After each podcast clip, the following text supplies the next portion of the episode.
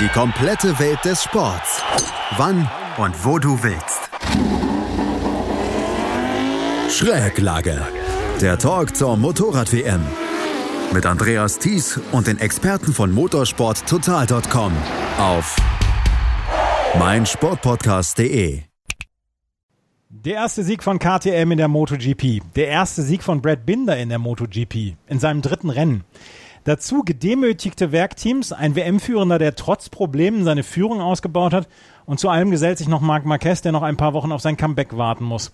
Nachrichten über Nachrichten von einem spektakulären Rennwochenende in Brünn. Herzlich willkommen zu einer neuen Ausgabe von Schräglage, dem Motorrad-WM-Talk auf meinsportpodcast.de. Mein Name ist Andreas Thies. Bei mir heute wieder die Redakteure unseres Kooperationspartners motorsporttotal.com. Auf der einen Seite Juliane Ziegengeist. Hallo Juliane. Hallo. Und auf der anderen Seite hoffentlich immer noch in Feierlaune Gerald Dierenberg. Hallo Gerald. Ja, hallo, servus. Gerald, du bist Österreicher. KTM ist ein österreichischer oder ein österreichischer Motorradhersteller und hat gestern den ersten Sieg in der MotoGP eingefahren. Wie ist die Stimmung in Österreich unter den MotoGP-Fans beziehungsweise unter den Motorradfans? Ja, natürlich groß, weil es ist ein, ein Meilenstein. Sportgeschichte wurde geschrieben, österreichische Sportgeschichte natürlich auch. Ähm, Brünn ist jetzt gleich nebenan von, von Österreich natürlich und es ist immer das halbe Heimrennen quasi für, für die vielen MotoGP-Fans, die leider in diesem Jahr nicht, nicht vor Ort sein konnten. Aber insgesamt natürlich ist das ein, ein Riesenmeilenstein für, für KTM, für Österreich, aber auch für, für die MotoGP, dass wir jetzt wieder ein neues Werk haben, das vorne mitmischt, Rennen gewinnen kann. Abwechslungsreiches Rennen, also was gibt's Besseres, ja, als, als diese Action, die uns da geboten wird, mit ebenso vielen Überraschungen auch jedes Wochenende. Absolut. Das äh, Rennen insgesamt und das Rennwochenende hat ja genügend Schlagzeilen geboten. Und Juliane, wenn man äh, gestern vor dem Rennen drauf getippt hätte, dass Brad Binder vor Franco Morbidelli und Johann Zarco gewinnt, dann hätte man eine ganze Menge Geld gewonnen, oder? Ich glaube auch, da wäre man jetzt ein ganzes Stück reicher. Also äh, keiner von uns hätte das Podium in der Konstellation so erwartet. Es war zwar damit zu rechnen, dass zumindest Morbidelli ähm, ja, um die Podestplätze mitkämpfen würde, weil er das ganze Wochenende über wirklich stark aussah, gerade äh, auf die Renndistanz gesehen. Auch die KTMs sahen stark aus. Also, aber wenn man da jemanden auf dem Podium gesehen hätte, dann ja wahrscheinlich eher Paul Espargaro und nicht unbedingt den Rookie Brad Binder. Aber wie der das durchgezogen hat, auch mit Rückblick auf die beiden Jerez-Rennen, wo er ja tatsächlich immer mal neben der Strecke war und dann den eigenen Markenkollegen äh, Oliveira aus dem Rennen gerissen hat. Aber diesmal wirklich ohne Fehler. Er ist ruhig geblieben. Er hat sich das clever eingeteilt, hat angegriffen, als er die Gelegenheit dazu hatte und dann die letzten Runden wirklich das souverän nach Hause gebracht, auch mit einem beeindruckenden Vorsprung. Es hatten ja hatten ja wirklich alle Probleme mit dem starken Reifenabbau, aber er konnte das bis ins Ziel am besten managen und hat das für die wenige Erfahrung, die er mit dem Motorrad an so einem Rennwochenende hat, wirklich meisterlich gemacht. Und da kann man nur den Hut ziehen und gespannt sein, was da noch kommt. Gerald, ähm, Juliane hat gerade den starken Reifenabrieb angesprochen. Brünn ist eine sehr herausfordernde Strecke. Insgesamt ist sie sehr lang. Äh, die Runde dauert knapp zwei Minuten. Und ähm, die Strecke an sich ist auch nicht in allerbesten Zustand. Was macht es für die Teams so schwierig, dort in Brünn zurechtzukommen? Ja, zum einen ist der Asphalt jetzt schon zwölf Jahre alt. Dazu gibt es äh, viele Bodenwellen. Das heißt, äh, der Grip ist nicht mehr optimal. Gleichzeitig eben die Bodenwellen beim Anbremsen, das ist halt auch sehr, sehr ungut äh, für, für Motorradfahrer, weil in Brünn sind Motorradrennen, aber es sind auch alle möglichen Automobilrennen dort äh, übers Jahr verteilt, über, vor allem über die vielen Jahre in den vergangenen Jahren. Ähm, das macht schwierig. Natürlich, die Asphalttemperatur war auch heiß. Ja, wir sind im Sommer, ähm, 30 Grad Außentemperatur, über 50 Grad Asphalttemperatur, das kommt dazu. Dann hast du sehr langgezogene Kurven, ähm, wo du auch viel äh, den Wheelspin kontrollieren musst beim, beim Rausbeschleunigen. Also das, das sind alles Sachen, die, die äh, beim, beim Reifenmanagement eine Rolle spielen. Es hat sich schon in den Trainings angedeutet, dass so nach ungefähr fünf, sechs, sieben Runden der Hinterreifen ziemlich einbrechen könnte. Das haben wir bei ein paar Fahrern gesehen, wie zum Beispiel äh, Maverick Vinales, der ab dem Zeitpunkt eigentlich nur mehr nach hinten gefahren ist. Und äh, ja, das, das ist eben hier die Herausforderung gewesen. Dazu natürlich auch äh, diese neue Hinterreifenkonstruktion, die eigentlich mehr Grip bieten soll. Da, da muss man auch eben das, das Setup anpassen. Ducati hat nach wie vor Probleme. Dovizioso ist nach wie vor verloren, hat auch offen zugegeben. Und genau das ist, das ist eben die Herausforderung. Und äh, KTM hat es ähm, optimal gemeistert. Wobei, wenn du dich erinnern kannst an unsere letzte Sendung, da haben wir schon im Vorfeld gesagt, dass äh, KTM im, im Vorfeld, also jetzt bevor die Saison wieder losgegangen ist, im Brünn privat getestet hat und das sicher auch ein kleiner Vorteil war, speziell in, in Bezug auf, auf Reifenmanagement. Warum haben dann so viele Teams beziehungsweise so viele Fahrer dann auch den, auf den soften Hinterreifen gesetzt? Weil wenn man sich die erste Startreihe angeguckt hat, hatte nur Quadraro den Medium-Hinterreifen, ansonsten Zarco, Espargaro, Morbidelli, Vinales, alle mit dem soften Hinterreifen, auch Petrucci, äh, Alex Rins mit dem soften Hinterreifen. Warum haben trotzdem so viele ähm, Teams und, und Fahrer dann den soften Hinterreifen gewählt? Ähm, der Morbidelli ist damit aufs Podium gefahren. Und wenn jetzt Brad Binder nicht die große Überraschung wäre, hätte er mit dem Reifen gewonnen. Also es ist jetzt nicht die falscheste Wahl. Ja. Es hängt hier, nur weil da drauf steht, weicher Hinterreifen, heißt das jetzt nicht, dass das ein, ein extrem weicher Hinterreifen ist. Also prinzipiell sind die Reifen schon sehr hart und du kannst mit, mit, mit, mit der weichen Mischung das Rennen eben durchfahren. Das ist kein Problem. Da kommt es auch viel darauf an, wie ist äh, das, das Setup vom jeweiligen Motorrad, wie ist auch der Fahrstil vom jeweiligen Motorrad. Also so diese gewaltigen Unterschiede sind da nicht. Ja. Also wenn du jetzt einen Fahrer fragst, warum fährst du mit Weich, sagt er, das ist prinzipiell ein steinharter Reifen. Ja. ja.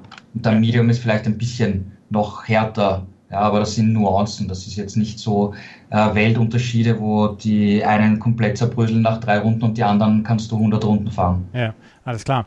Ähm, Juliane, das Rennen war ja eher ein untypisches Rennen. Wir hatten so vor allen Dingen erstmal eine Start, äh, eine Startaufstellung, die man so vorher auch nicht unbedingt gedacht hat. Johann Zarco mit seiner Pole Position vor Quadraro und Morbidelli, Espargaro, Vinales, ähm, Aleix Espargaro in der zweiten Reihe zusammen mit seinem Bruder mit Paul Espargaro und Maverick Vinales in der zweiten Reihe, Brad Binder dann dahinter. Ähm, das Rennen ist auch relativ untypisch gelaufen, weil man hatte von Anfang an das Gefühl, dass die Yamaha, Quadraro und Morbidelli, äh, Quadraro im Speziellen, ähm, Probleme hat und dass auch andere Fahrer Probleme hatten. Und Brad Binder hat von Anfang an eigentlich einen sehr, sehr guten ähm, Eindruck gemacht. Er hat ja hinterher auch gesagt, als er gesehen hat, dass er mit Quadraro mithalten kann, dann hat er sich gedacht, ja, den, den hole ich mir. Insgesamt war das Rennen doch eigentlich eher etwas untypisch, oder? Weil wir sonst immer einen haben, der vorne wegfährt und der erstmal Vorsprung ausbaut. Aber man hatte so das Gefühl, die mussten sich alle so ein bisschen erst warm fahren. Oder ist, oder trügt mein Eindruck da?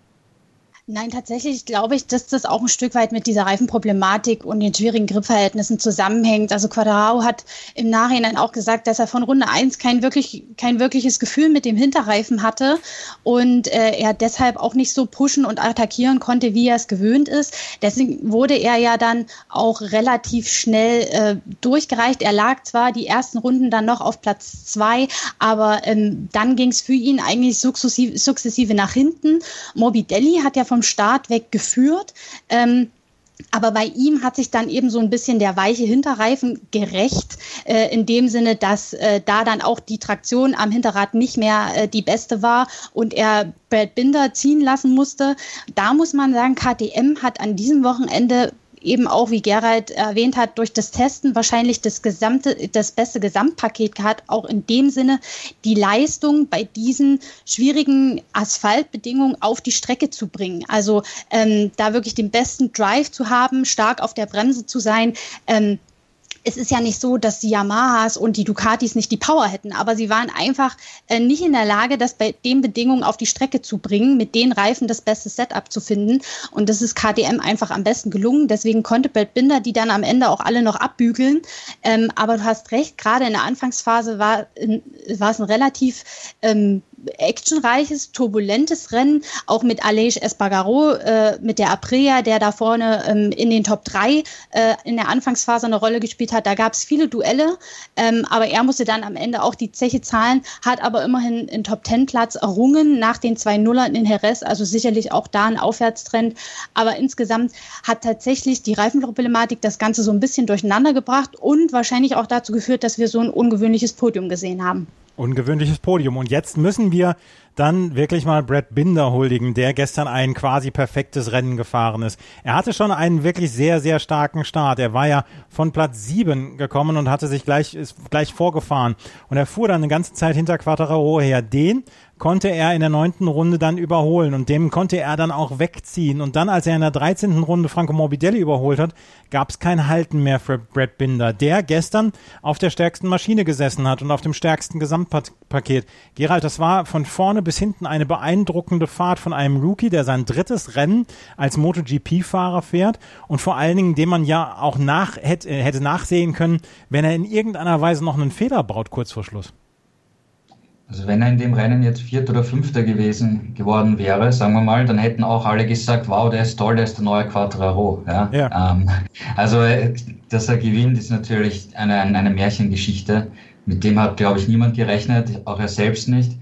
Und das Bemerkenswerte ist, du hast es angesprochen, er hat sein drittes MotoGP-Rennen gewonnen. Wenn wir jetzt ein bisschen in die jüngere Vergangenheit blicken, 1998 hat Max Biaggi sein erstes 500er-Rennen gewonnen. 2013 hat Marc Marquez sein zweites MotoGP-Rennen gewonnen und jetzt sind wir bei Brad Binder mit, bei seinem dritten MotoGP-Rennen. Und was, was ich am bemerkenswertesten finde, ist, wenn man jetzt auf die Karriere von Brad Binder schaut, in den vergangenen vier, fünf, sechs Jahren. In der Moto 3 hat er einige Zeit lang gebraucht und dann hat er dominiert die Klasse. Dann ist er in die Moto 2 gegangen und hat auch die erste eineinhalb Jahre gebraucht und danach war er extrem stark, bärenstark. Und ähm, das heißt, man hat gesehen, er kann es, aber er braucht etwas Zeit, um, um sich auf eine neue Klasse einzustellen. Und ich habe im vergangenen November mit äh, KTM-Motorsportchef Pete Beirer genau darüber geredet, ob man davon ausgehen kann, dass, dass äh, Brad Binder vielleicht auch in der MotoGP ein Jahr, eineinhalb Jahre braucht, bis er wirklich äh, die Klasse kennt und, und stark und konkurrenzfähig ist. Und äh, Pete Beirer hat gesagt, ja, das kann er sich durchaus vorstellen, dass das äh, passieren könnte. Aber er bekommt äh, die Zeit auf alle Fälle, weil wir wissen, also KTM weiß, ähm, wenn der äh, Brad sich zurechtfindet, dann geht die Post ab. Dass das jetzt schon im dritten Rennen passiert, ist, glaube ich, wirklich die, die größte Überraschung, mit dem niemand gerechnet hat. Und wenn du in deiner Karriere, wie gesagt, schon so früh so, eine, so ein Rennen gewinnen kannst und, und auch dominieren kannst und wirklich beeindruckend, äh, dass das von A bis Z zu Ende fährst, dann ist das ein Fahrer, der was kann und, und der in der Zukunft, vor allem auch mit KTM, die jetzt wirklich stark geworden sind, äh, noch eine große Rolle spielen wird und äh, Erfolge, Rennen gewinnen kann, vielleicht eines Tages Weltmeister werden kann. Also die Voraussetzungen sind sicher da, dass wir hier ein großes Talent sehen. Aber Gerald, du hast es auch geschrieben in deiner Kolumne, wer letzte Nacht am besten geschlafen hat auf ähm, motorsport.com. Ähm, Gab es in diesem Rennen noch andere Gründe außer den vorherigen Tests von KTM dann in Brünn? Ähm, gab es für dich noch weitere Gründe, warum Brad Binder das Rennen dann gestern, nachdem er Morbidelli überholt hat, so dominiert hat? Weil er ist dann wirklich, es gab dann keinen Zweifel mehr, dass er das gewinnen würde. Ja, du musst das Rennen trotzdem immer zu Ende fahren. Ja. ja. Ähm, wie gesagt, mental hat er das auch perfekt gemacht, weil ein kleiner Fehler ist, ist schnell passiert. Ähm, was, was einfach auch interessant ist, was Juliane schon angesprochen hat, der KTM hat es einfach geschafft, die Power auch auf den Boden bringen. Das ist ein, ein Zusammenspiel zwischen ähm, Chassis, wo sie extrem Fortschritte gemacht haben seit dem letzten Jahr, auch, auch Schwinge und mechanisches Setup, aber auch Elektronik. Ähm, da haben sie auch definitiv bei, bei der Programmierung Fortschritte gemacht. Und das sind sicher Punkte, die jetzt den Fahrern auch, auch zugutekommen, dass das Motorrad einfacher zu fahren ist über die Distanz, dass sie wissen, äh, das Paket funktioniert, äh, Reifenmanagement ist, ist von der technischen Seite auch okay. Also mir hilft auch das Motorrad sehr, wenn ich in eine Situation komme, wo ich um äh, Spitzenplätze und um Sieg kämpfen kann. Also das, das hat sicher dazu beigetragen, dass er dann auch so fehlerfrei das auch äh, runterspielen kann, weil du kannst nur mit einem äh, perfekten Paket gewinnen. Und um dieses perfekte Paket so zusammenzubringen, ähm, ich meine, Brad Binder ist als Fahrer natürlich eine super Leistung, aber effektiv gesehen hat er sich auf ein fertiges Motorrad gesetzt und ist und fährt jetzt damit, ja, und äh, denkt nicht groß drüber nach, sondern gibt einfach Gas.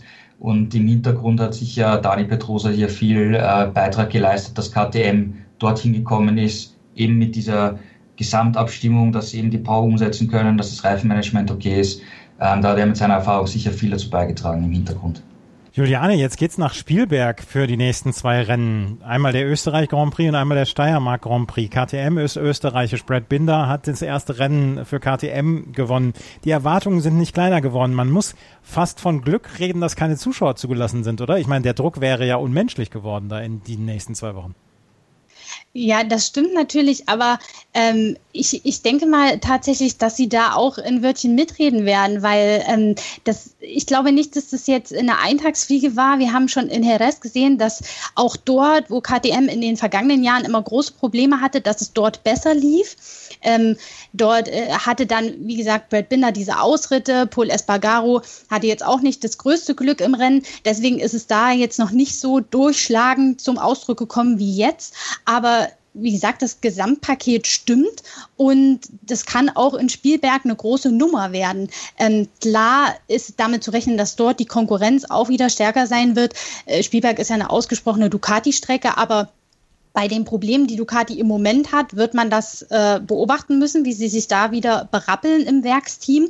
Ähm, ich denke, wenn das in Spielwerk für KTM nochmal so funktioniert, dann gibt es natürlich überhaupt kein Halten mehr. Also so ein Heimsieg oder ein Heimpodium allein schon, das wäre natürlich äh, die Fortsetzung dessen, das wäre grandios. Aber ähm, Valentino Rossi hat gesagt, die werden wir für Spielberg absolut auf dem Zettel haben. Die sind jetzt im engeren Favoritenkreis und ich glaube, damit hat er nicht Unrecht. Also die hohen Erwartungen sind durchaus gerechtfertigt und ich denke, KDM ist als Team in, in der Konstellation, in der sie jetzt arbeiten, auch so gereift, dass sie mit diesem Druck und auch ja den eigenen hohen Erwartungen, die jetzt da sind, durchaus umgehen können. Also Klar ist es im Vergleich zu den anderen Teams noch eine relativ junge Mannschaft, aber sie haben jetzt bewiesen, dass sie absolut das Zeug dazu haben, sowohl personell als auch technisch da vorne mitzuspielen. Und das kann in Spielwerk auf jeden Fall eine große Geschichte noch werden. Glaubst du, wenn, wenn du sagst, KTM kann den Erwartungen gerecht werden und äh, die, die packen das schon, ähm, wie, wie groß ist die Gefahr bei Brad Binder, das jetzt eventuell dann auch so ein bisschen zu, zu unterschätzen, was jetzt auf ihn einprasselt? Also ich glaube, er hat ja, er, er kennt Drucksituationen aus den kleinen Klassen recht gut. Gerald hat es ja erwähnt, er ist da ähm, auch schon um Titel mitgefahren. Ähm, ich denke, er ist ein relativ abgeklärter Typ. Also er kommt mir gerade auch bei den Debriefs und den in, in Interviews in den Medienrunden immer relativ gelassen und sortiert vor. Ich glaube jetzt nicht, dass er jemand ist, der da die Bodenhaftung verliert und ähm, sich selber überschätzt. Ähm, ich glaube, er weiß durchaus, was er kann und was er da unter sich äh, mit dem Motorrad hat und was er damit erreichen kann. Ähm, da das, da das jetzt auch eine Überraschung für ihn selber war, denke ich auch nicht, dass er das allzu überbewerten wird. Er wird sagen, wow, äh, das ist mehr, als ich mir jemals erträumt hatte für mein drittes MotoGP-Rennen. Aber der wird jetzt nicht davon ausgehen, dass er jedes Rennen gewinnt. Aber ähm, er hat das Zeug dazu, um die Podestplätze zu kämpfen. Das hat er eindrucksvoll mit diesem Sieg, den keiner erwartet hat, unter Beweis gestellt. Und ich denke, er ist reif genug, auch wenn er noch ein Rookie ist, um das ähm, um das weiter so durchzuziehen. Also äh, wir haben ja mit Quadrao im letzten Jahr gesehen, der, äh, dem ist ja der erste Sieg in seinem ersten Jahr in der MotoGP nicht gelungen, aber er stand, äh, ich glaube, siebenmal auf dem Podest, wenn mich nicht alles täuscht, sechs oder siebenmal. Also er hat das auch hinbekommen und das traue ich auch äh, Brad Binder zu. Brad Binder hat auf jeden Fall dieses Rennen gewonnen. Und äh, eigentlich wäre KTM auch in der Lage gewesen, noch seinen zweiten Fahrer weit vorne mit reinzubringen, weil Paul Espargaro hatte gestern auch einen guten Start hingelegt und war auch gut dabei. Dann allerdings war er in einen ja, in eine Berührung mit Johann Zarko verwickelt. Es war die zehnte Runde. Paul Espargaro ist vom, von der Strecke abgekommen und konnte nicht mehr weiterfahren. Hinterher gab es dann eine Long Lap Penalty für Johann Zarko, über die wir gleich noch sprechen werden. Ähm, Gerald, das hat so ein bisschen den Gesamteindruck, also den überragenden Gesamteindruck vielleicht eingetrübt zu hervorragend, der Gesamteindruck von KTM, dass Pola Espargaro da gestern nicht weitermachen konnte. Ähm, er hätte auch die Chance gehabt, Richtung Podium zu schielen, oder? Das ist richtig. Also vom, vom Speed hätte er auf jeden Fall aufs Podium fahren können. Ähm, du, du darfst auch nicht vergessen, ähm, Oliveira hatte auch den Speed. Der ist teilweise im Rennen so schnell gefahren wie der Binder, hatte aber im im dritten Training einen Sturz, deswegen ist er nicht ins Q2 gekommen, schlechte Startposition und, und äh, ja, dann kommst du halt nicht mehr aufs Podium unter normalen Umständen. Also rein theoretisch mit einem komplett optimalen Rennwochenende auch für Oliveira und Paul Espargaro hätten da vielleicht sogar drei KTM in den Top 4 sein können. Ja, ja. Also das zeigt schon die, die Gesamtstärke. Und selbst wenn jetzt, äh, weil ihr jetzt gerade über den Druck gesprochen habt, für, für Brad Binder Richtung Spielberg, selbst wenn er als Rookie mal einen Fehler machen sollte, mein Gott, nicht tragisch. Aber dann gibt es immer noch einen Paul Espargaro oder einen Oliveira, die theoretisch in die Presse springen könnten. Also KTM ist da als Mannschaft ziemlich gut aufgestellt. Das natürlich äh, ausgerechnet Johann Zarko, wo KTM im vergangenen Jahr halt äh, nicht so gute Erinnerungen hat, jetzt dann ausgerechnet äh, hier äh, Paul Espargaro oder Zusammenfahrt. Ähm, ja, ähm, ich kann mir gut vorstellen, wie KTM-Boss Stefan Bierer das äh, kommentiert hat, wie er das im Fernsehen gesehen hat. Ähm, Rennunfall, würde ich, würde ich mal sagen, ja. Dann lasst uns doch mal gerade über diese Szene sprechen in der zehnten Runde. Als Johann Zarco innen fuhr, Paul Espargaro außen fuhr und äh, Johann Zarco und äh, Espargaro sich berührten und Espargaro dann von der Strecke abkam und nicht weiterfahren konnte. Zarco musste dann eine Long Lap Penalty fahren, die er meiner Meinung nach überragend gefahren ist und sich dann Platz drei sichern konnte. Ähm, Juliane, es wurde sehr viel gestritten darüber. Hätte Espargaro Zarco sehen müssen? Hat Zarco da einen Fehler gemacht? Wie ist diese Situation aus deiner Sicht ausgegangen? Also ich würde das, ich sehe das wie Gerald, ich würde das auch als normalen Rennunfall einstufen. Ich hätte Sarko die Strafe nicht gegeben, wäre ich in der Rennleitung, aber das bin ich zum Glück nicht. Deswegen muss ich mir auch den Ärger nicht äh, gefallen lassen. Ducati war ja durchaus ähm, ziemlich wütend nach dieser Longlap Penalty für Sarko, weil die davon ausgegangen sind, er wäre noch auf Platz zwei gefahren, also hätte noch Morbidelli abfangen können, was durchaus im Bereich des Möglichen gewesen wäre.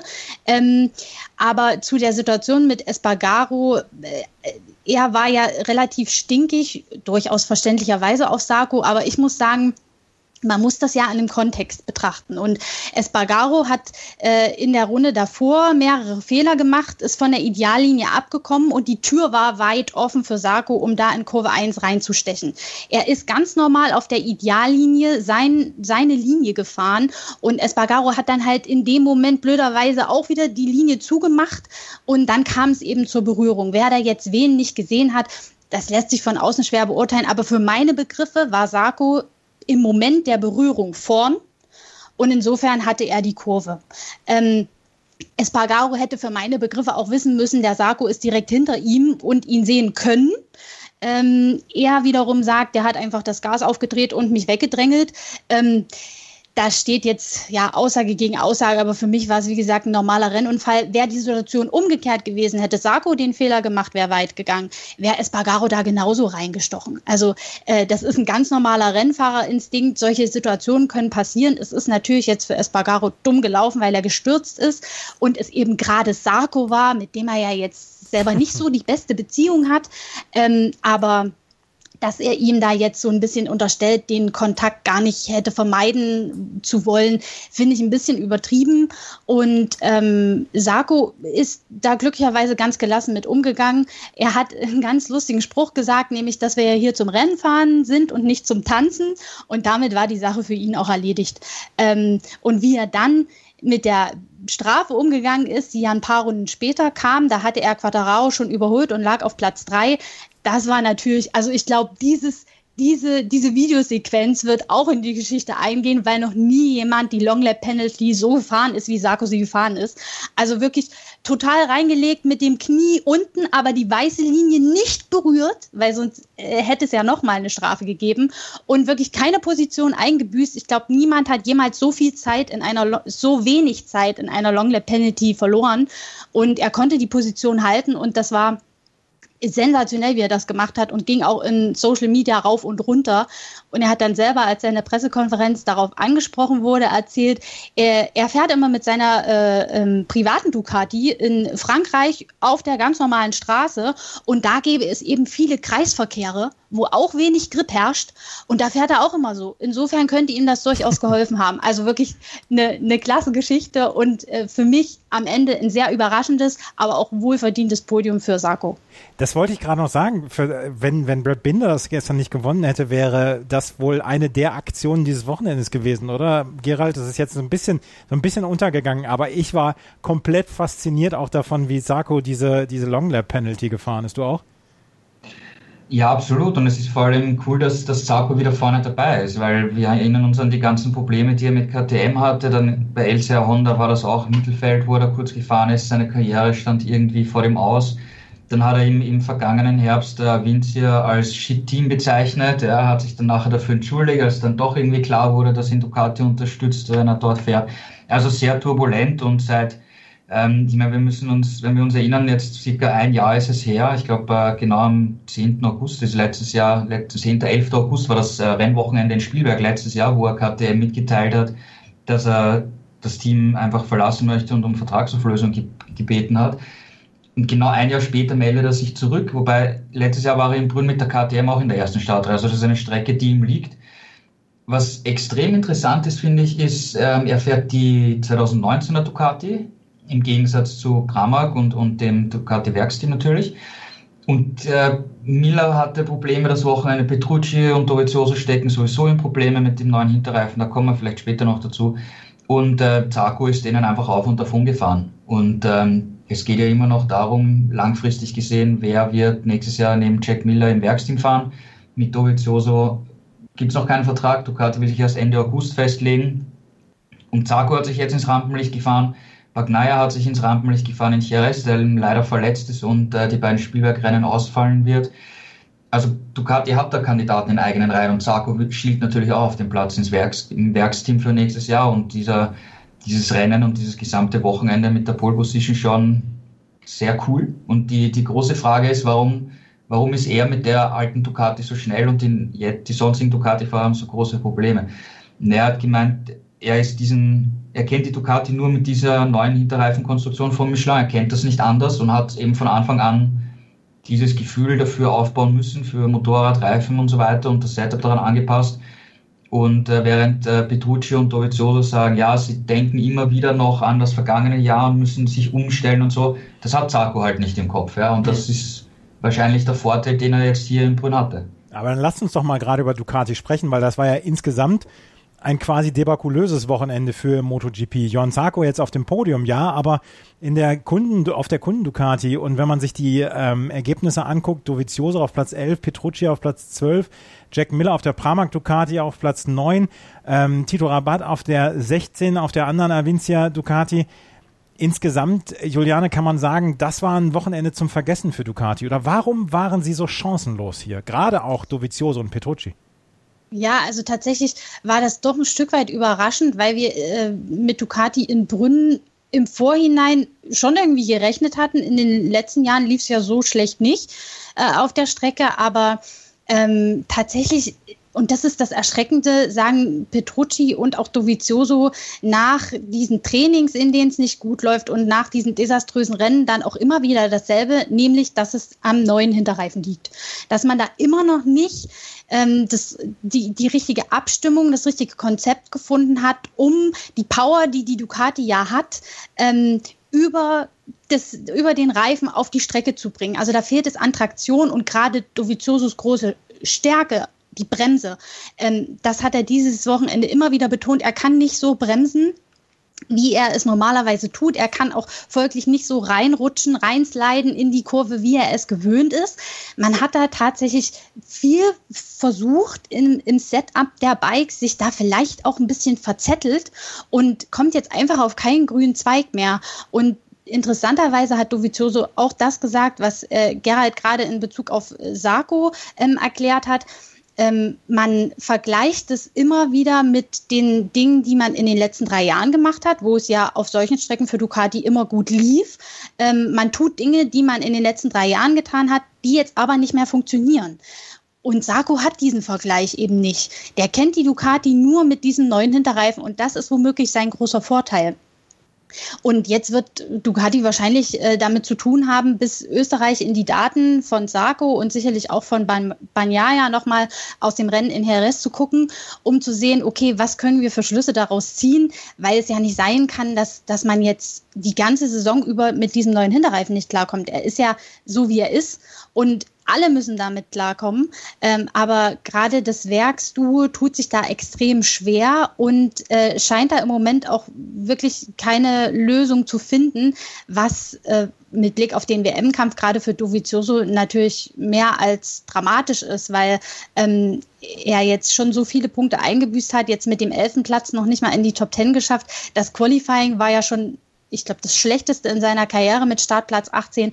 Also da geht es mehr äh, nach hinten als nach vorn. Und das ist natürlich gar kein gutes Zeichen. Jetzt muss man aber auch sagen, mit Blick auf Spielberg, dort gibt es nochmal einen anderen Reifen. Da kann vielleicht Gerald gleich nochmal was zu sagen.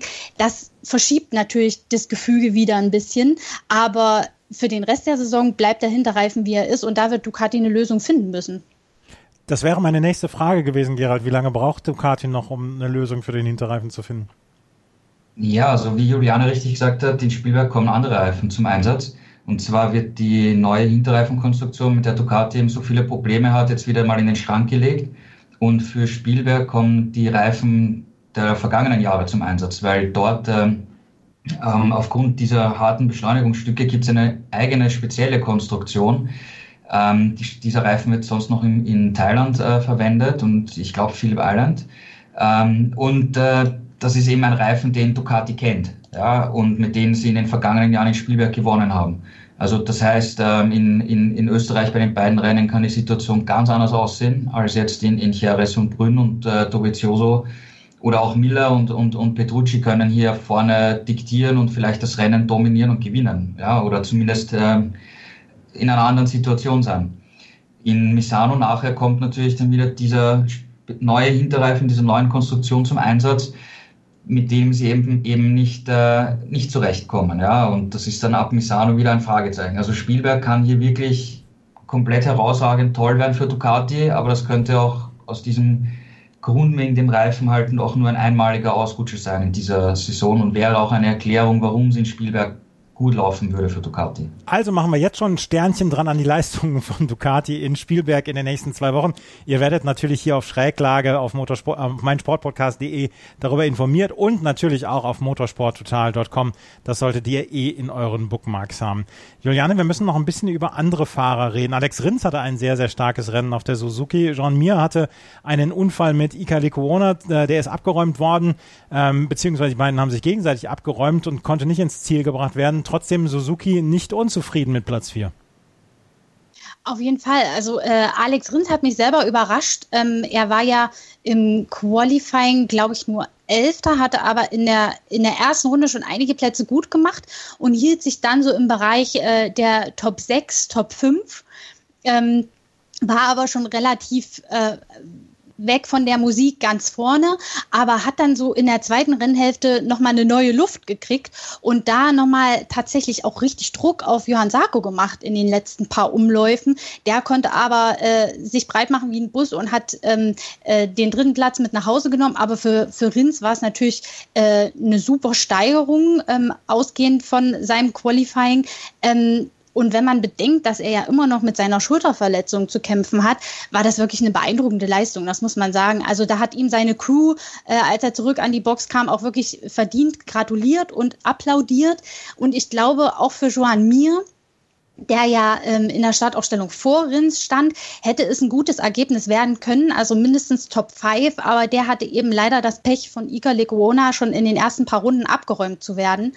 Und äh, deswegen äh, ist es für ihn eine Nuller geworden, aber ich glaube für Suzuki hätte es wirklich ein tolles Gesamtergebnis sein können ähm, und da zeigt sich auch wieder, dass die in puncto Reifen ähm, einfach sehr gut arbeiten. Also die Suzuki ist bekannt dafür, mit den Reifen gut umzugehen und ähm, Rins und mir können das in den Rennen auch oft sehr gut umsetzen und das hat Rins jetzt auch nochmal bewiesen. Also gerade da am Ende des Rennens nochmal so viele Positionen gut zu machen, während die anderen immer weiter mit den abbauenden Reifen zurückgereicht werden. Das ist schon, das ist schon eine Ansage und ähm, war auf jeden Fall eine starke Vorstellung von Rins.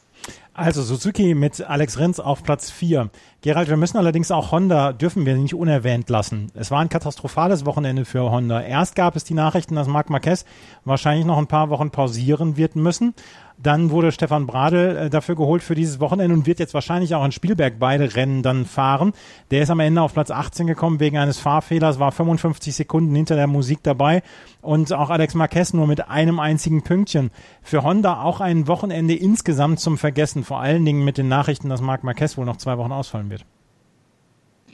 Ja, ich meine, es hat jetzt deutlich gezeigt, dass Honda ohne Marc Marquez einfach nirgendwo ist. Ja, da kann mal ab und zu ein Crutchlow oder ein Nakagami ein, ein, ein Ausrufezeichen äh, setzen, aber im Endeffekt ähm, spielen sie nicht wirklich eine Rolle und das ist halt für Honda sehr bedenklich. Ähm, Stefan Pradl, erstens mal muss man sagen, ähm, super, dass er fahren konnte aus deutscher Sicht. Wir haben einen Deutschen wieder äh, mal in der MotoGP am Start gehabt und ähm, da Marcel Schröter es jetzt auch ein bisschen schwierig hat in der Moto 2, ist jetzt nicht absehbar, dass wir in den kommenden Jahren wirklich einen Stammfahrer haben werden aus Deutschland der MotoGP. Also für jeden Einsatz von Pradl ähm, ist cool, ja, finde ich. Ähm, sollten wir uns darüber freuen. Und äh, es ist natürlich extrem schwierig, weil er ist, am, ist Anfang Februar das letzte Mal in Malaysia MotoGP-Bike gefahren und du kannst trotzdem zu Hause trainieren oder Trackdays machen die, die Belastungen auf den Körper, die ein MotoGP-Bike hat, kannst du nicht simulieren. Und er hat nach dem ersten Tag gesagt, er spürt den Körper, er kann die, die Renndistanz ähm, absolvieren, aber er spürt es natürlich. Und jetzt nochmal zwei MotoGP-Wochenenden, also Ende August wird er einen Urlaub brauchen, weil er wird sicher ziemlich gerädert sein, denke ich mal. Ja. Ähm, und von der Leistung her, er hat sich halt äh, schon kontinuierlich gesteigert, war dann eigentlich auf dem Level vom Alex Marquez. Ich glaube, mehr konnte man von, von Stefan hier nicht erwarten, das ist okay ähm, dass das trotzdem, wenn man, wenn man sich die Ergebnisse ansieht, äh, Repsol Honda in der letzten Startreihe steht, auf den letzten beiden Plätzen. Man, ähm, ja, ich glaube, da weiß jeder, jeder, der äh, die MotoGP verfolgt, was das heißt. Ja. Und äh, Crutchlow, er ist halt noch nicht ganz fit, muss man auch dazu sagen. Ähm, okay, ja, ist halt außerhalb der Top 10 herumgefahren. Nakagami hat auch äh, erst nach dem Rennen verraten, dass er sich in der Hitze von Jerez am, am rechten Fuß eine große Blase wegen Hitze zugezogen hat.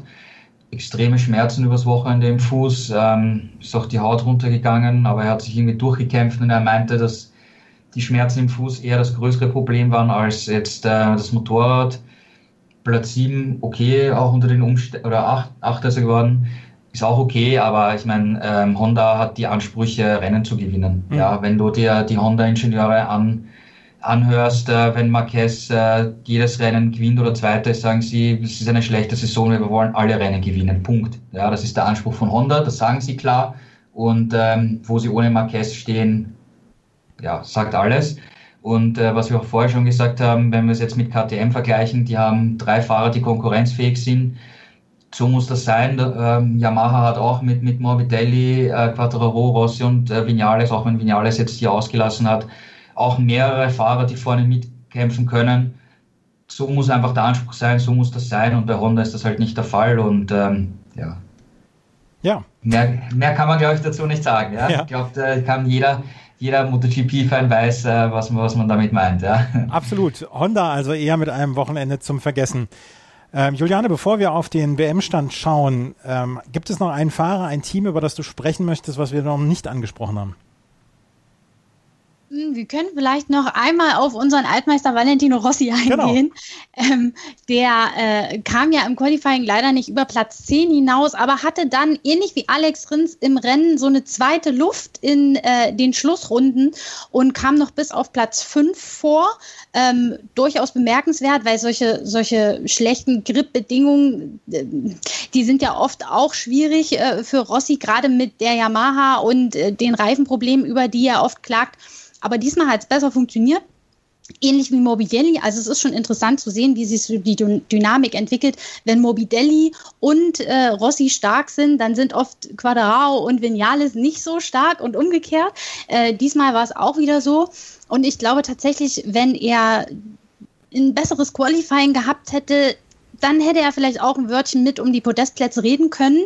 Also er muss sich einfach vornehmen, äh, im Qualifying mal so eine richtig gute Runde rauszuhauen, wie in Jerez 2, da ist es ihm ja gelungen und da ist er aufs Podest gefahren und dann kann er sich auch diese, aus diesen ganzen Startgeplänkeln raushalten und einfach seinen Rhythmus fahren. So ist er halt am Anfang immer so ein bisschen im Verkehr gefangen. Das ist ja auch nicht unbedingt die Stärke von, von der Yamaha im Pulk zu fahren, aber er hat das hinten raus wirklich gut gemacht und einen soliden fünften Platz eingefahren. Ich glaube, das ist noch eine Erwähnung wert. Absolut. Valentino Rossi, der Doktor, hat sich ähm, auf Platz 5 vorgefahren und ist am Ende dann äh, hier ein sehr gutes Rennen insgesamt gefahren und hat sich auch auf der, in der WM-Wertung ist er auf Platz 7 im Moment. Dort führt Fabio Quadraro nach wie vor mit 59 Punkten. Er hat sogar seinen Vorsprung ausgebaut, weil Maverick Vinales insgesamt ein eher enttäuschendes Rennwochenende hatte. Franco Morbidelli auf Platz 3 mit 20 Punkten, die er jetzt dazu gewonnen hat und Andrea Dovizioso punktgleich mit Morbidelli auf Platz 3, 31 Punkte beide dahinter Brad Binder und Johann Sarko,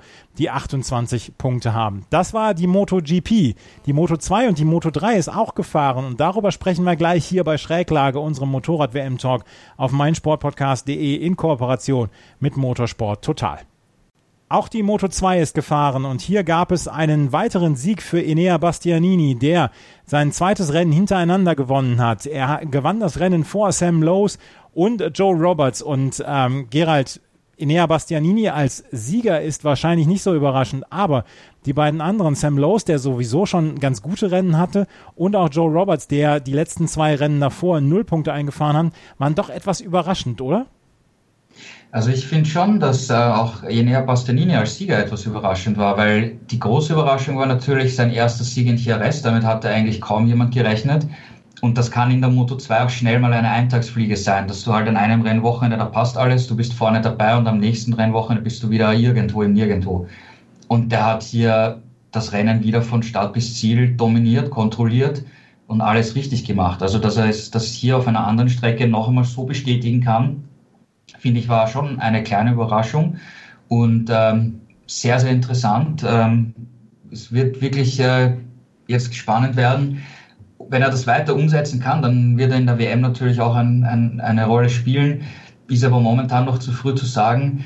Was, was ich mir auch gedacht habe, war nach diesen beiden starken Vorstellungen von Bastianini während dieser langen Corona-Pause haben ja einige MotoGP-Team-Manager schon versucht, hier Fahrerverträge zu machen und so weiter.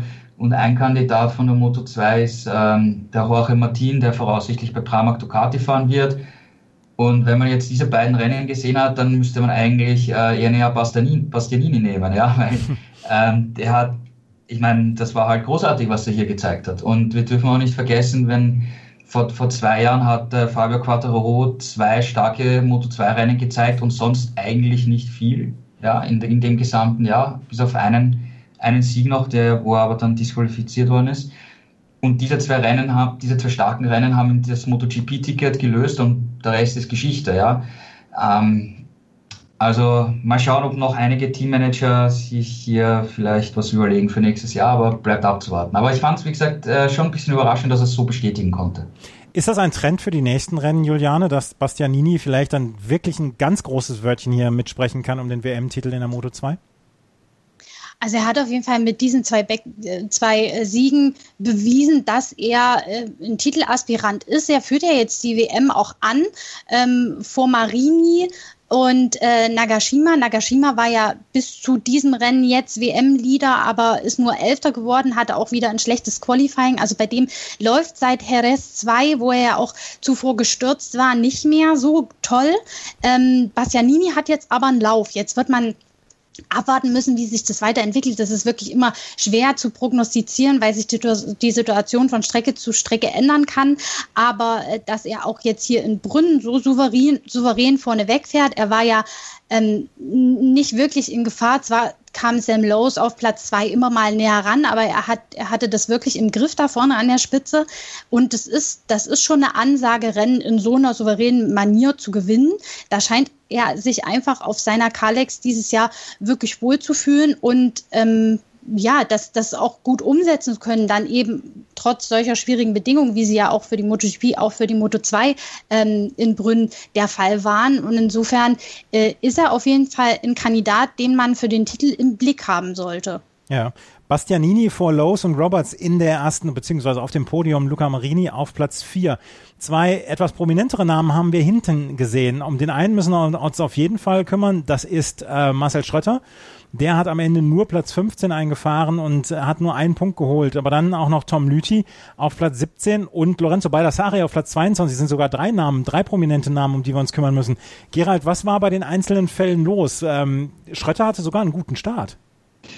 Ja, Schröter war eigentlich im Training und im Qualifying ganz okay für eine, für eine fliegende Runde, aber im Endeffekt ähm, sind eben schon nach drei, vier Runden die Reifen komplett eingegangen und es ist immer weiter Retour gegangen.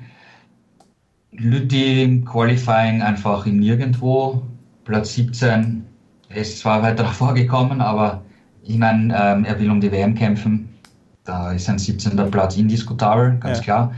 Ähm, dadurch, dass Schröter auch die Reifen so eingegangen sind, Intact hat die Probleme einfach noch nicht gelöst, würde ich, würde ich sagen. Das, das ist klar. Ich meine, sie, sie haben den Anspruch, ein Top-Team zu sein, in jedem Rennen ums Podium und um Sieg zu kämpfen und fahren halt irgendwo im Mittelfeld herum. Wenn wir, wenn wir uns ehrlich sind, damit können sie nicht zufrieden sein und ja, es gilt weiterzuarbeiten. Ja, ich meine, die Saison ist nicht lang. Ein Bastianini fährt vorne auf und davon, ja, zumindest bei den letzten beiden Rennen und äh, davon sind sie halt meilenweit entfernt. Trotzdem, äh, weil du jetzt Baldassare angesprochen hast, der hatte ja letztes Jahr die ersten Rennen gewonnen, war genau. in der WM vorne und wir haben schon gesagt, hey, das ist, das ist der neue WM-Favorit und dann ging nichts mehr ab der zweiten, also ab eigentlich Frühsommer ging nichts mehr. In diesem Jahr hat er sich in Katar dann mit einem guten Rennen wieder zurückgemeldet und wir haben gedacht, naja, vielleicht geht jetzt wieder der Knopf auf. Ähm, Jerez war jetzt auch nicht so berühmt, jetzt gar nichts. Ähm, das ist halt die Moto 2 irgendwie, ja. Ich meine, wir haben jetzt wir loben jetzt Enea Bastianini, wie toll er jetzt gefahren ist. Das kann aber jetzt in Spielberg oder in Misano schon wieder komplett anders ausschauen und er ist irgendwo auf Platz 15. Ähm, das ist die Moto 2, das ist so unberechenbar und auch die Abstände sind eng. Es geht um Kleinigkeiten. Ähm, aber ich meine, klar, ähm, Baldassari ist jetzt äh, vor eineinhalb Jahren war bei einigen MotoGP-Teams auf der Liste natürlich, ob er eventuell das Zeug hat, mal da reinzukommen. Ich glaube, äh, auf dem Notizzettel vom Teamchef steht er jetzt nicht mehr drauf. Ja, es äh, scheint so zu sein. Also Anfang des Jahres hat er immer gute Ergebnisse und dann bricht er ein. Das ist jetzt dann auch so ein kleines Muster. In der Gesamtwertung führt Inea Bastianini inzwischen schon mit 15 Punkten Vorsprung vor Luca Marini, Tetsuta Nagashima, der nicht weit nach vorne fahren konnte, auf Platz 3 im Moment und Sam Lowe's mit seinen letzten drei wirklich guten Rennen nach dem Nuller in Katar hat er sich schon auf Platz 4 vorgearbeitet. Marcel Schröter im Moment auf Platz 15 mit 16 Punkten. Ähm, einen Punkt konnte er dazu holen. Und dann haben wir noch das Moto 3 Rennen.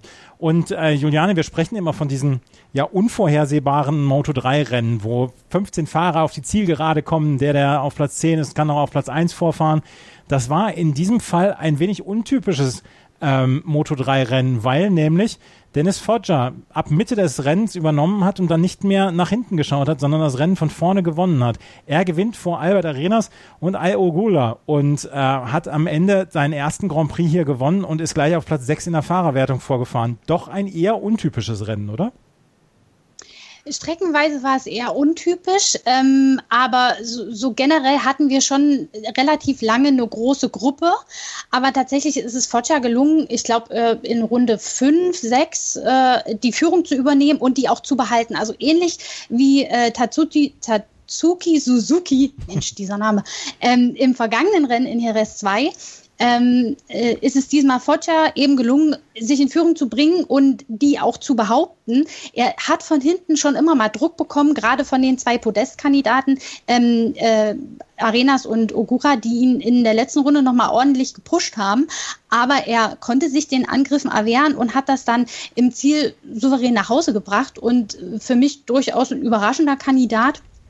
Er äh, hat, glaube ich, in den zwei äh, Jerez-Rennen vorher Nuller geschrieben, ist nicht ins Ziel gekommen. In Katar war er nur Neunter. Jetzt der erste Sieg. Ähm, vielleicht sowas wie ein, wie ein äh, Befreiungsschlag für ihn. Ähm, er fährt ja in diesem Jahr Honda, ist im vergangenen Jahr noch KTM gefahren, ähm, fährt für ein gutes Team mit Leopard Racing. Die haben ja schon einige Erfolge in der Moto 3 gefeiert. Und ähm, ja, er hat sich auf jeden Fall beeindruckt zurückgemeldet. Also kann man nicht anders sagen, hat das sehr souverän gemacht, trotz äh, des Drucks von hinten, also kann man nicht meckern. Albert Arenas führt in der WM-Wertung, hat zwei Siege eingefahren, einen Nuller und jetzt den zweiten Platz, 70 Punkte. Dahinter Ai Ogula, der sein drittes Podium jetzt erreicht hat, auch in dieser Saison mit 52 Punkten. Dahinter John McPhee, 51 Punkte und Tatsuki Suzuki, der hier ausgeschieden ist bei diesem Rennen mit 44 Punkten auf Platz 4. Gerald, es ist nur eine Woche bis Spielberg. Von Brünn bis nach Spielberg ist es nicht weit, also werden, wird es keine große Reiseaktivität geben. Es gab heute noch diesen einen oder gibt heute noch diesen einen privaten Testtag. Gibt es sonst noch etwas vor Freitag, auf das wir uns freuen können? Ja, du hast es angesprochen, KTM legt doch am Montag hier noch einen privaten Testtag in, in Brünn ein. Ähm, da ist auch Dani Petrosa mit dabei. Interessant, dass sie das äh, dass sie das wirklich durchführen. Das ist ein, ein privater Testtag. Normalerweise war es in den vergangenen vielen, vielen Jahren so, dass am, am Montag nach dem Grand Prix von Tschechien immer ein offizieller Testtag ist. Dieser war aber schon gestrichen, wenn wir jetzt eine ganz normale Saison gehabt hätten und keine Corona-verkürzte Saison. Also dieser, diesen Testtag gibt es einfach nicht mehr. Und KTM nutzt einfach trotzdem nochmal diese Gelegenheit, hier, hier zu testen. Ähm, was sie genau machen wollen, darüber haben sie sich nicht geäußert, aber wird schon irgendwas Interessantes sein für die Zukunft vielleicht, ähm, weil man versucht immer ungefähr im August dann schon die ersten Sachen für, für nächstes Jahr äh, zu probieren. Ähm, da noch kurz zum Reglement. Ähm, es gibt zwar einen Entwicklungsstopp äh, bis, bis Ende, äh, bis, bis, äh, bis äh, ähm, eigentlich Ende 2021. Ähm, die Concession Teams, das heißt äh, KTM und Aprilia, dürfen ab dem zweiten Saisonrennen nächstes Jahr ähm, wieder normale Entwicklung äh, betreiben, weil dann gilt das, das äh, Reglement ähm, für, für Concession Points Teams und die anderen dürfen eben nicht, nicht weiterentwickeln. Ähm, KTM hat jetzt aber schon ähm, drei äh, Concession-Punkte gesammelt. Wenn du sechs Punkte hast, dann sind die Vorteile weg, eben mehr Motoren, mehr Testfahrten, mehr ja. Wildcard und so weiter. Ähm, wenn sie im Spielwerk erfolgreich sind, ist das weg. Ja? Also das könnte durchaus schon dann sein, dass sie nächstes Jahr dann auch nichts mehr bringen können. Ja, müssen wir abwarten, ja, wie sich das entwickelt. Aber wie gesagt, du hast gefragt, was tut sich jetzt äh, bis, äh, bis äh, Spielwerk. Am Donnerstag ist wieder Medientag dort. Freitag geht's los mit den Trainings. Dazwischen äh, wird nicht viel passieren. Das Einzige, was passieren wird, ist noch eine Ankündigung für, für diese Saison von, von MotoGP-Promoter Dorner. Es wurde ja gesagt, dass Ende November noch ein weiteres Rennen in den Kalender aufgenommen wird. Ähm, das wird äh, Portimao in Portugal sein. Da wird es jetzt diese Tage eine offizielle äh, Bestätigung dafür geben, mhm. ähm, dass das Portimao sein wird. Ähm, eigentlich 10. August, heute haben sie eigentlich gesagt, äh, bis dann wird das verkündet werden. Ähm, das Rennen wird am 22. November stattfinden, ist dann das äh, Saisonfinale. Die MotoGP gastiert überhaupt zum allerersten Mal in, in Portimao, also eine Berg- und Talbahn, wo jetzt die Superbike-WM am vergangenen Wochenende zu Gast war und eben gezeigt hat, wie spektakulär die Strecke ist. Ähm, die wird jetzt auch demnächst äh, komplett neu asphaltiert sein. Also das ist sicher ein Neuland und eine komplett äh, interessante Anlage, vor allem wenn die WM weiterhin so offen ist und wir kommen auf eine Strecke, auf der noch nie jemand gefahren ist dann kann es eigentlich kein besserer Schauplatz für ein WM-Finale sein, finde ich. Also darauf können wir uns sicher freuen. Absolut. Wir können uns auf so viel noch freuen. Die MotoGP-WM ist so spannend wie selten. Das ist zum Teil leider einer Verletzung zu verdanken, aber wir wünschen Marc Marquez alles Gute natürlich, dass er bald wiederkommt und dass er diesem dieser MotoGP auch nochmal seinen Stempel in dieser Saison aufdrücken kann. Das war das Wochenende in Brünn. Alles weitere, alle Infos zur MotoGP, zur Moto2 und zur Moto3 bekommt ihr bei motorsporttotal.com, deren beiden Redakteure Juliane Ziegengeist und Gerald Dierenbeck heute wieder meine Gäste waren. Danke euch beiden für eure Zeit. Ja, danke auch. Bis zum nächsten Mal. Danke und bis zum nächsten Mal. Das war die neue Ausgabe von Schräglage, dem Motorrad-WM-Talk auf meinsportpodcast.de. Wenn euch das gefällt, was wir machen, freuen wir uns über Bewertungen und Rezensionen auf iTunes. Vielen Dank fürs Zuhören. Bis zum nächsten Mal. Auf Wiederhören.